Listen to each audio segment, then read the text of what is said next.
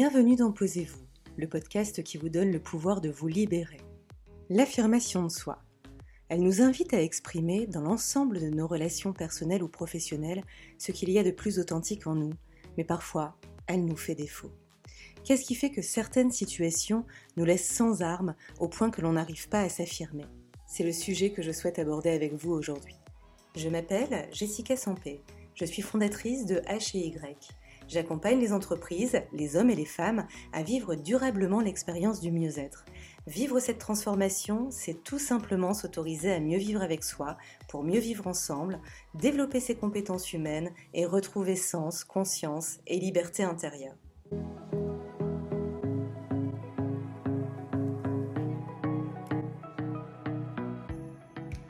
Parmi les expériences situationnelles que nous vivons, nous sommes invités à échanger avec un bon nombre de personnes et certaines d'entre elles ne sont pas toujours évidentes à aborder. Entre ressenti et perception individuelle, il nous arrive de nous sentir bloqués, comme pris au piège de notre propre vision des choses. Un piège qui se définit de différentes façons en fonction de notre style réactionnel. En effet, Certains d'entre nous ont une tendance passive et n'arrivent pas à exprimer ni leurs pensées, ni leurs émotions, au point de ne jamais savoir dire non, se réduisant ainsi au silence en faisant passer les besoins des autres avant les leurs. D'autres imposent leurs lois avec un tempérament agressif, que ce soit dans le verbal ou le non-verbal d'ailleurs, et ont au final peu de considération pour les uns ou les autres au moment des échanges partagés. D'autres encore ont une tendance à la manipulation et se délectent à prendre des chemins détournés pour arriver à leur fin. Tous ces comportements ne sont pas toujours conscients. Il arrive que c'est dans la somme de ce qu'on a vécu qu'ils s'imposent à nous comme un trait de personnalité.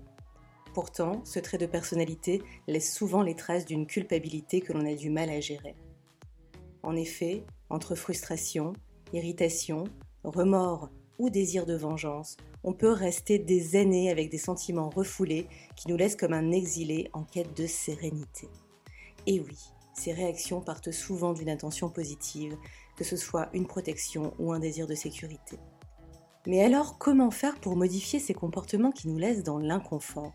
Selon moi, il est nécessaire dans un premier temps d'identifier notre propre style réactionnel, celui qui nous anime le plus souvent, et bien sûr en prenant conscience de la pensée et de l'émotion qui l'accompagne, puisque c'est en observant ce schéma d'influence interne que l'on pourra facilement le désamorcer. Dans un second temps, il est important dans une situation de comprendre également l'intention positive de son interlocuteur lorsqu'il se comporte de telle ou telle manière, de façon à adopter une posture qui permet de se sentir à l'aise et amener l'autre à l'être tout autant.